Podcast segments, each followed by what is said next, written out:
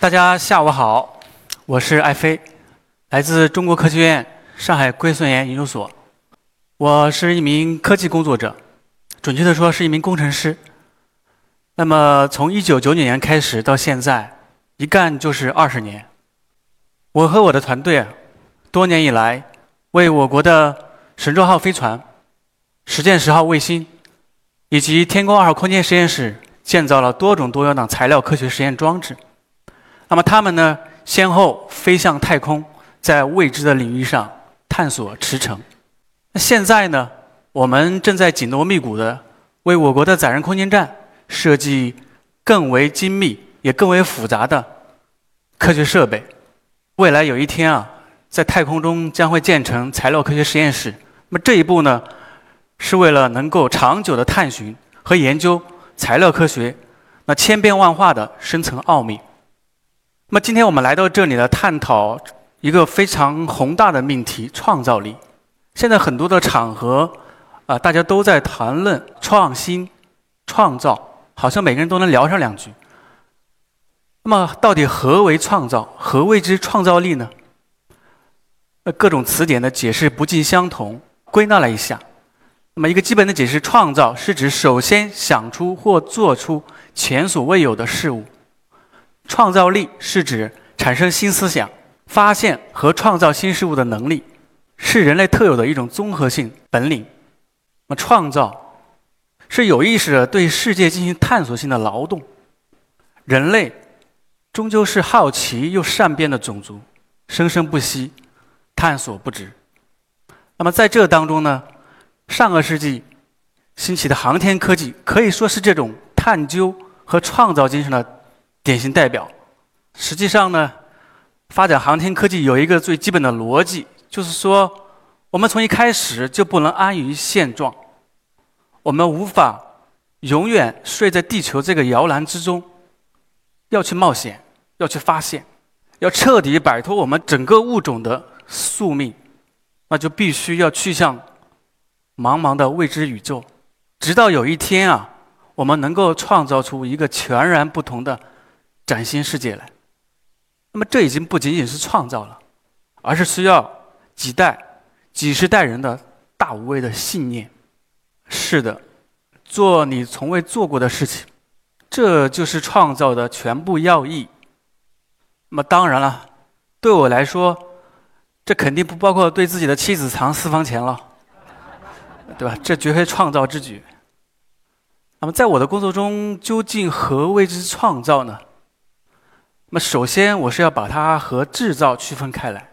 那么，一般来说，制造啊，是按照既有的方法或者技术，用现有的原材料、工具、设备，啊，依据图纸啊、地形化的设计啊、程序啊等等来进行生产的活动。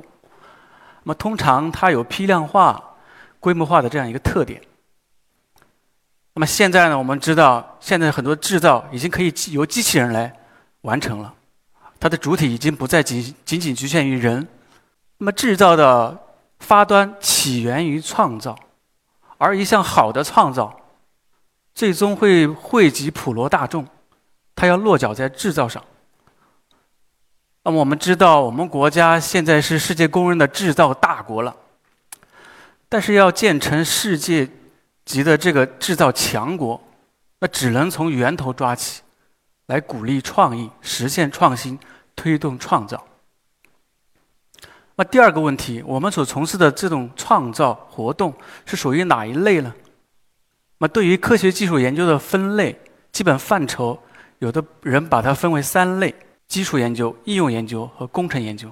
基础研究，比如说数学、物理、化学。有很多是从小学、从基础教育就开始学习，这是我们整个人类认知的基石。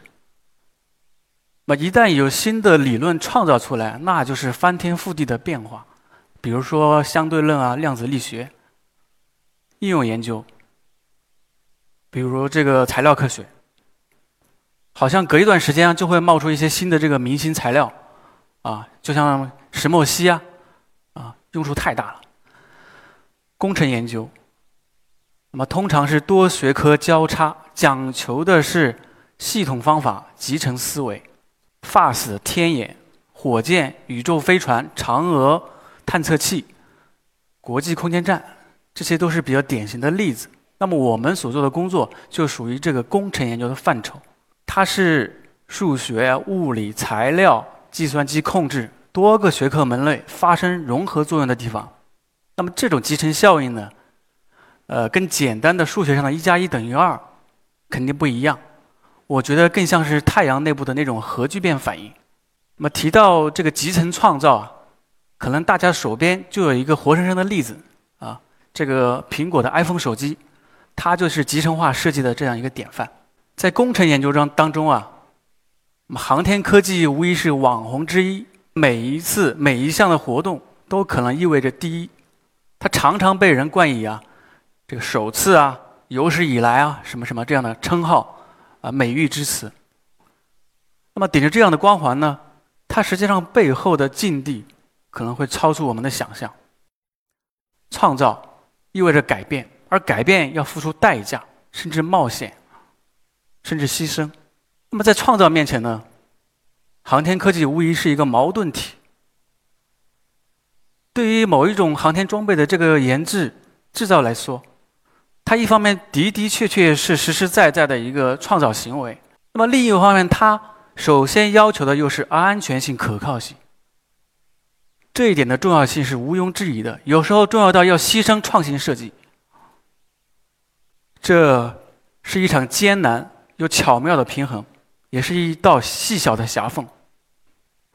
航天人对于这一点有深刻的理解，在微观上，好像。看起来不允许有任何丝毫的创新去冒险，在宏观上又要整合各方面的设计，使其自成一体。到你工程任务一旦成功，那么就已经是创举。对于安全可靠性，我们有着近乎偏执的追求。比如说火箭的发射，啊，它的基本原理、主要的技术，可以说已经沿用了将近九十年。虽然代价高昂，但是很稳妥，让人放心。直到颠覆者马斯克的到来，才在2015年第一次实现了真正意义上的火箭的回收。就在昨天，美国的猎鹰重型火箭实现了第一次成功的商业发射。也是在昨天，以色列的创世纪号探测器。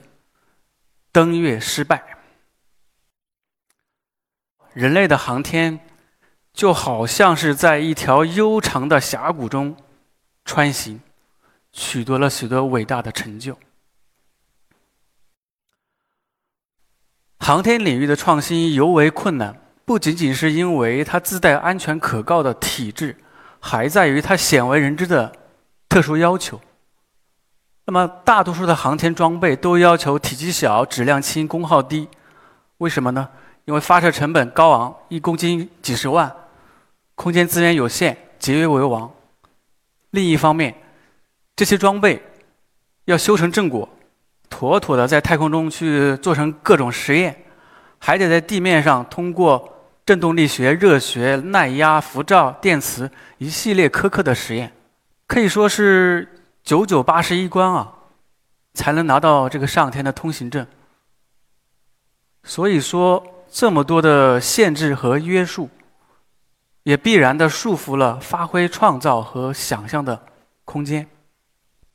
更要命的，时间不等人，每一个航天任务发射窗口都有固定的计划，然后开始倒排时间，每一个月、每一天、每一周都有任务。这样，我们这些工程师人员可以说都被安排的明明白白的。你想要来个 coffee break，来个奇思妙想，不存在的。所以说，要求安全可靠，要求只能使用有限的资源条件，要求要通过苛刻的试验考核，要求只能在必须在规定的时间内完成，这么多的条条框框，似乎与创造格格不入。确实如此。呃，经过谨慎的思考，我梳理了一下。我的概括是，在工程研究领域，特别是航天科技，创造的本质是什么呢？在限定的资源条件下，求取一个最优解。这个求解过程是在人力、物力、财力、时间、环境限制下面进行技术集成。好，讲人话，就是说这种类型的创造，就有点像是一个算法，要利用你所有已知的条件来解一个多元、多次、多组的方程。啊，第二个概括。这种类型的创造呢，是可以随着时代的进步来更新和升级你的最优解。著名的导演卡梅隆啊，他等了十四年，直到 3D 特效技术的完全成熟，终于拍出了划时代的电影《阿凡达》。确实这样，技术在进步，时代在发展，原来那些限制条件可能会变得宽裕，这个时候你就可以来一次迭代。产生一个新的创造，使之成为一个系列。那么，任何领域的任何进步都有方法论，创造也有方法论。创造力就是要前往无人之地，探索未知之境。那么，要具备这样的能力呢？有一句号称正确的废话，说用正确的方法做正确的事情。那么，对于我们的工作中来说呢，创造的正确姿势是什么样子的呢？无论如何，我想应该不是葛优躺这种舒服的姿势。那么第一件事儿，目标，那是靶心所在，要聚焦。科学装置的目标是要完成实验，那么量化体现为各种技术指标。就好比一台电脑，芯片主频多快，内存多大，硬盘多少，呃，都有数据要求。第二件事，分解，无论你这个系统多么复杂，都可以从功能上分成几大块，分而治之。第三件事设计，那么这个是整个创造性活动的核心环节。像我们这样的科学装置，其貌不扬，在地球上可能有类似的东西。某种程度上，你可以把它想象成一台微波炉，啊，要加热食品，要转动托盘，要程序控制，啊，主要功能原理非常简单。在设计的开始呢，寻找这样类似之物。可能会有一些借鉴的意义，起到帮助作用，但也有的时候呢，可能会更糟，把你的思路啊带到一个偏僻的泥潭中去。那么真正开始设计呢，我们一边盯着这个目标，一边看着那些一堆的限制条件，然后工程设计人员就开始烧脑，啊，要用学过的毕生的洪荒之力，啊，物理啊、数学啊、材料啊。工程啊，各种知识，一点一点的去构思，开始艰难的虚拟的搭建，然后可能经常要改个几十稿，那是常有的事儿。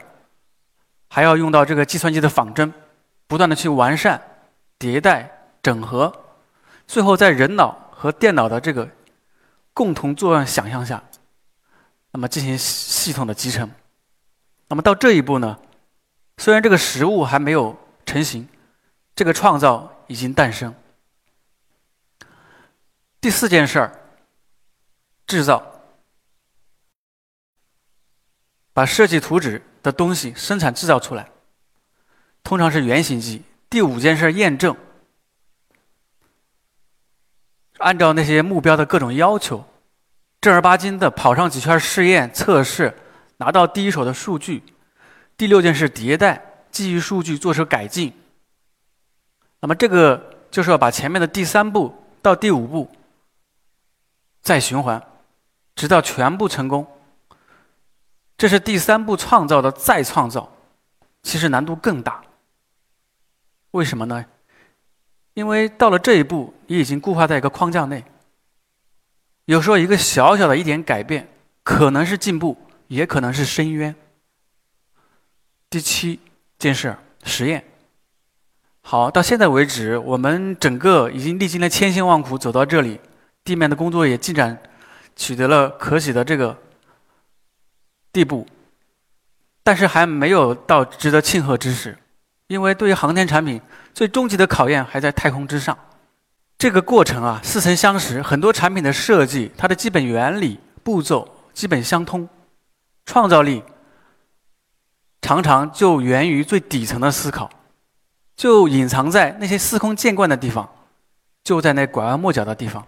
这里举个例子，我们在研制天宫二号综合材料实验装置的时候，原型机做出来，那么有十八只测量温度的元件，经历火箭振动级别的这个发射实验以后呢，出现了不同程度的破损，导致温度信号测量不出来。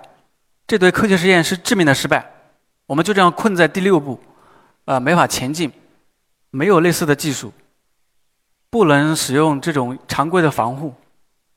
我们也尝试了各种设计，都有新的问题，非常的棘手。有的人为了逃避真正的思考，愿意做任何事儿。那么这个时候的我们，为了真正的思考，也愿意付出一切代价。时间已经开始在倒计了。我们还陷在这个迷局当中，动弹不得。有时候我就想起了丘吉尔的至暗时刻，我们几乎就要宣布放弃。好在我们在一个交叉学科的一个角落里面得到了启发，实现了对这种元件的可靠的强化设计，解决了这个问题。那么像这样的经历还有很多次。幸运的是，一个又一个难关，我们都挺过来了。每次回想这些难忘的经历，总会不经意的饱含热泪。我常对自己说：“鬼才知道我们经历过什么。”有的时候，就算你做好了充分的准备，问题还是接踵而至。那些看似不可能破解的技术谜题啊，一个接着一个。就要把我们逼到那个死角，要把我们打倒在地。我们唯一所能做的，就是怀揣着一束希望的微光，左冲右突，迎击他们。现在站在高处，蓦然发现，解决这些困难，实现未有之事，正是创造者的价值所在。那么今天呢？天宫二号还翱翔在天际。我们的科学装置早已完成了它的使命。说实话，还真的对它有一些想念。从2016年到现在，它围绕着地球已经飞行了整整将近六亿公里，相当于从地球到太阳两个来回。也许就在今年，它就会从太空中返回，在大气层烧成灰烬。凝聚了那么多人的心血和创造。终将逝去，烟消云散。这听起来有一点伤感，呃，但我们感觉还好，因为在制造它的时候，我们响应国家生二胎的号召，也给他造了个弟弟啊，还留在地球上，有个念想。那么我们不那么伤感的另一个原因，是因为下一代的创造已经开始，我们国家的载人空间站。即将在二零二二年前后建成。我们给天宫二号综合材料实验装置进行了全新的升级设计。那么，在空间站上要开展实验的这套系统，它名字叫高温材料科学实验柜。我们希望啊，能够在太空中建成材料科学实验室，把它打造成太上老君的炼丹房。它也将是材料科学家能够有最原始、最原创的创新发现的。诞生之地。那，从万户飞天到火箭，从纸飞机到宇宙飞船、空间站，从结绳记事到计算机，各种各样精密复杂的科学仪器。那么，人类其实一直在做着更高、更强、更好、更快的创造。著名的物理学家、诺贝尔奖获得者薛定谔写了一本书《生命是什么》。在书中啊，他把生命的基因突变和原子的量子能级跃迁联系了起来。在我看来，创造正是某种跃迁、某种突变行为，从一种状态到达另一种崭新的状态。变者生存。从这个角度来看，人的创造、生命的遗传、最小的原子，这三者。竟然有着如此精妙的联系。到结尾，我这里有三个开放式的问题，大家可以思考。第一个问题：制造和创造到底哪个更有价值？第二，创造意味着改变，那么这种创造如何界定是建设性的还是破坏性的？第三个问题，那么到了我们现代社会，创造是变得更难还是更容易了？最后一句话送给大家：如果你觉得我所说的内容言之有理的话，那我就彻底失败了。不是我说的，来自于二零零一《太空漫游》的作者、著名科幻作家亚瑟·克拉克。好，谢谢大家的关注，谢谢。